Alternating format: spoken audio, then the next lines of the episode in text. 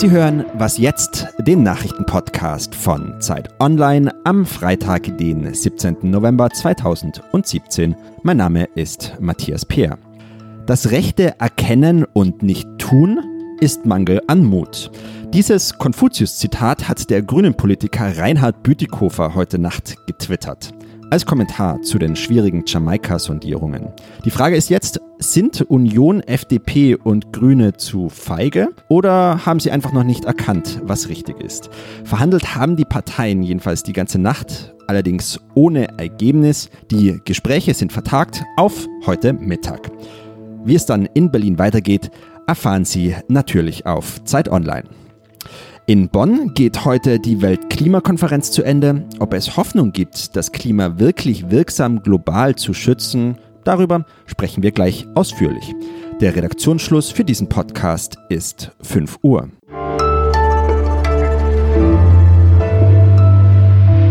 Ich bin Rike Havertz, Chefin vom Dienst bei Zeit Online. Guten Morgen. Alkohol, Gras oder Ecstasy? Was putscht Sie auf und was entspannt Sie? Wir starten unsere große Drogenumfrage. Warum wir das machen und was Sie davon haben, wenn Sie teilnehmen, klären wir später mit Sven Stockram. Er ist Redakteur im Wissensressort bei Zeit Online. Zunächst aber spreche ich mit Alexandra Endres. Sie ist Redakteurin im Politik- und Wirtschaftsressort bei uns. In Bonn geht heute die Klimakonferenz zu Ende. Dort wurde über die Umsetzung des Pariser Klimaschutzabkommens verhandelt. Merkel, Macron, Schwarzenegger, alle waren vor Ort. Und Alexandra auch. Hallo Alexandra. Hallo Rike. Der Klimawandel ist eine Schicksalsfrage für die Menschheit, so hat es Angela Merkel in Bonn formuliert. Sind die Länder denn in dieser Schicksalsfrage weitergekommen?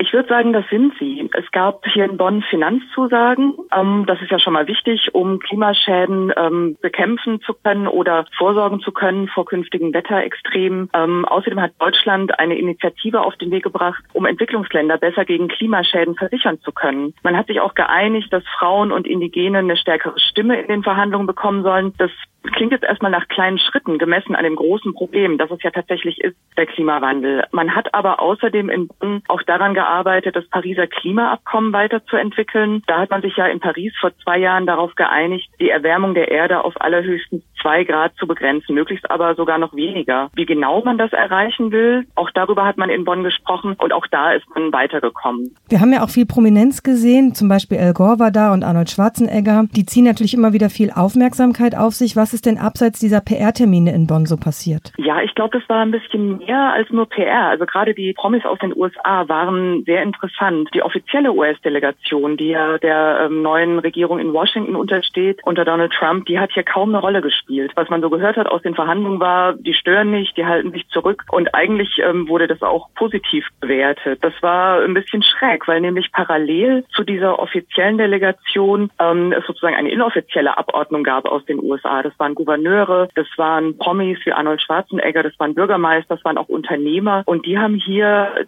die ganzen Tage der Konferenz damit zugebracht, immer und immer wieder zu sagen, wir machen weiter mit, wir sind dabei beim Paris-Abkommen. Wenn die nationale Regierung ähm, ihre Zusagen zurückzieht, werden wir dafür sorgen, dass die USA die Zusagen einhält und einhält, was sie in Paris versprochen hat. Ähm, wir haben sogar vor den Toren des Konferenzgeländes so eine eigene kleine, ja, eine Mini-Zeltstadt aufgebaut, kann man vielleicht sagen, haben da Besucher empfangen und das hat ganz viel Leben in die Konferenz gebracht. Das hat, glaube ich, auch viele inspiriert. Die Konferenz fand unter der Präsidentschaft von Fitch Fidschi-Stadt. Auch über die Pazifikinseln hören wir immer wieder ähm, viele Dinge, weil sie sagen, wir werden das nicht überleben, wenn es so weitergeht. Aber trotz dieser immer dramatischen Beteuerung scheint sich niemand dafür zu interessieren. Ist uns denn das in Berlin und Bielefeld einfach zu weit weg? Natürlich in, in, in der deutschen Debatte, wo es um Arbeitsplätze in der Kohle geht, wo es um bezahlbare Energie geht, natürlich andere Dinge eine Rolle spielen und ja, da ist Fidschi natürlich weit weg. In Bonn ist es so, dass die ähm, Inseln sehr wohl gehört werden. Man versucht tatsächlich ähm, daraus auch oder man zieht daraus die Botschaft, dass man mehr tun muss und dass es schneller gehen muss. Wie geht es denn jetzt nach Bonn weiter? Gibt es Chancen für eine wirkliche globale Anstrengung, den Klimaschutz zu stärken? Also ich glaube, die gibt es schon. Diese Anstrengungen nach allem, was man hier in Bonn so hört aus den Verhandlungskreisen, ist, dass, dass alle Länder dabei sind und äh, bis auf die USA natürlich. Vor Paris war das noch anders. Da gab es immer wieder auch Länder, die gebremst haben, die ein Abkommen nicht unterzeichnen wollten, die nicht zufrieden waren mit den Entwürfen. Und jetzt ist es tatsächlich so, dass alle sagen, wir stehen hinter Paris, wir wollen, dass es hier vorangeht und wir sind dabei. Ähm, haben natürlich eigene Interessen, die sie einbringen wollen. Das ist klar. Deshalb wird es auch weiter langsam vorangehen. Aber grundsätzlich ist dieser Geist immer immer noch, scheint immer noch da zu sein, dieser Geist Paris, wenn ich das so ein bisschen pathetisch vielleicht sagen darf. Und nächstes Jahr soll hoffentlich in Polen dann ähm, das gemeinsame Regelwerk verabschiedet werden. Wenn es dabei bleibt, bis heute Abend der Hammer fällt, dann sind es eigentlich ganz gute Aussichten für nächstes Jahr und eben auch für den globalen Klimaschutz. Vielen Dank, Alexandra.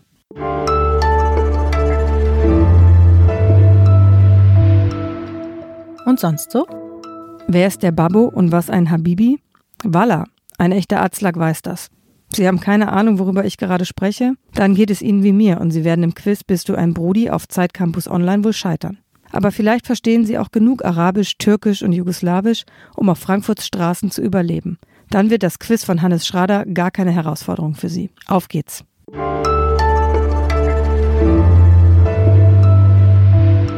Das Glas Wein nach Feierabend zum Runterkommen, ein bisschen Gras am Wochenende zum Entspannen und mittags vor dem nächsten Termin eine Ibo 600. Drogen sind Teil unseres Alltags. Unser Wissensredakteur Sven Stockram möchte alles über Ihren Umgang mit Drogen erfahren. Hallo Sven. Hallo Rike. Zum fünften Mal schon rufen wir unsere Leser und jetzt auch unsere Hörer auf, anonym am großen Global Drug Survey teilzunehmen. Reicht's nicht langsam mal? Das könnte man tatsächlich jetzt denken, aber natürlich ist die Antwort nein, es reicht nicht. Es geht nämlich darum, dass wir in den vergangenen vier Jahren haben wir schon mehr als 85.000 Antworten unserer Leser äh, gesammelt zum Thema Drogen und es geht darum, diesen Datensatz noch größer zu machen, um die Erkenntnisse daraus stichhaltiger und detaillierter werden zu lassen, denn unser Ziel ist ja eine offene und ehrliche Debatte über Drogen und Drogen, das meint ja nicht nur das Illegale, sondern halt auch Alkohol, Tabak, koffeinhaltige Energy Drinks, all sowas und natürlich auch Medikamente. Uns geht es um die Debatte darum und da wollen wir halt ins Gespräch kommen mit unseren Lesern und auch aufklären.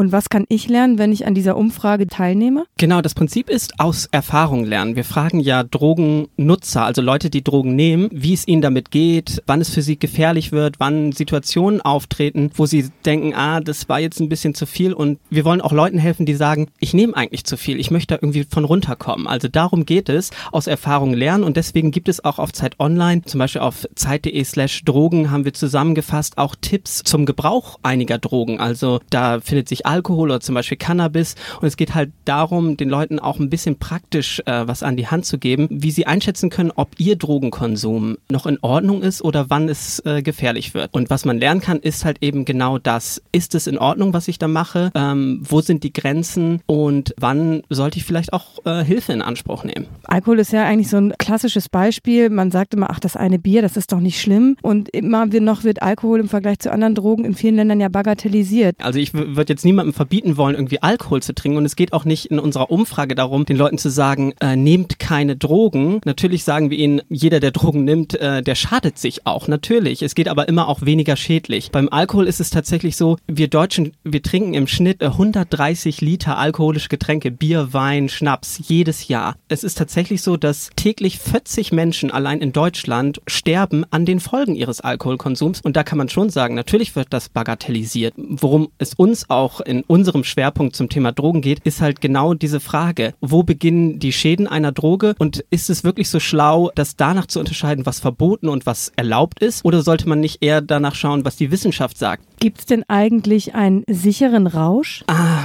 schwierig zu sagen. Ich glaube, das würde ich so nicht nennen. Ich würde aber sagen, dass es so etwas gibt wie einen nicht ganz so schädlichen Rausch oder einen weniger schädlichen Rausch. Und der tritt nämlich genau dann ein, wenn ich weiß, dass ich zum Beispiel, wenn ich Drogen konsumiere, zum Beispiel Alkohol trinke, dass ich das nicht mit anderen Drogen, zum Beispiel mit Ecstasy mischen sollte oder dass ich Pausen machen sollte, wenn ich eine bestimmte Drogen nehme, also Konsumpausen und solche Geschichten. Das heißt, jede Droge schadet uns. Und deswegen geht es darum, den Drogenkonsum Drogenkonsum sicherer zu machen, aber einen sicheren Drogenkonsum, den gibt es, glaube ich, nicht. Du hast dich jetzt ja schon sehr lange beruflich und auch aus wissenschaftlicher Sicht mit Drogen und Drogenkonsum beschäftigt. Hast du denn jetzt allen Drogen abgeschworen? Nein, und darum geht es auch nicht. Aber es ist so, natürlich denke ich darüber nach, wie viel ich eigentlich so trinke, so abends oder wenn ich ausgehe. Und das hilft schon, darüber nachzudenken. Und klar, ich trinke auch immer noch Kaffee. Also Koffein ist auch eine Droge, die ich praktisch, oh Gott, täglich zu mir nehme, wenn man so will. Und von daher ist es wichtig, darüber nachzudenken, was man da eigentlich tut. Also, wenn Sie Lust haben, was über Ihren Drogenkonsum zu lernen, machen Sie mit bei unserer großen Umfrage.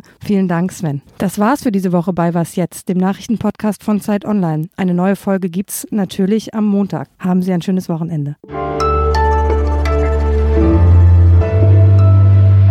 Ich würde sagen, wir gehen jetzt trotzdem mal einen Kaffee trinken. Ja, auf einen Kaffee.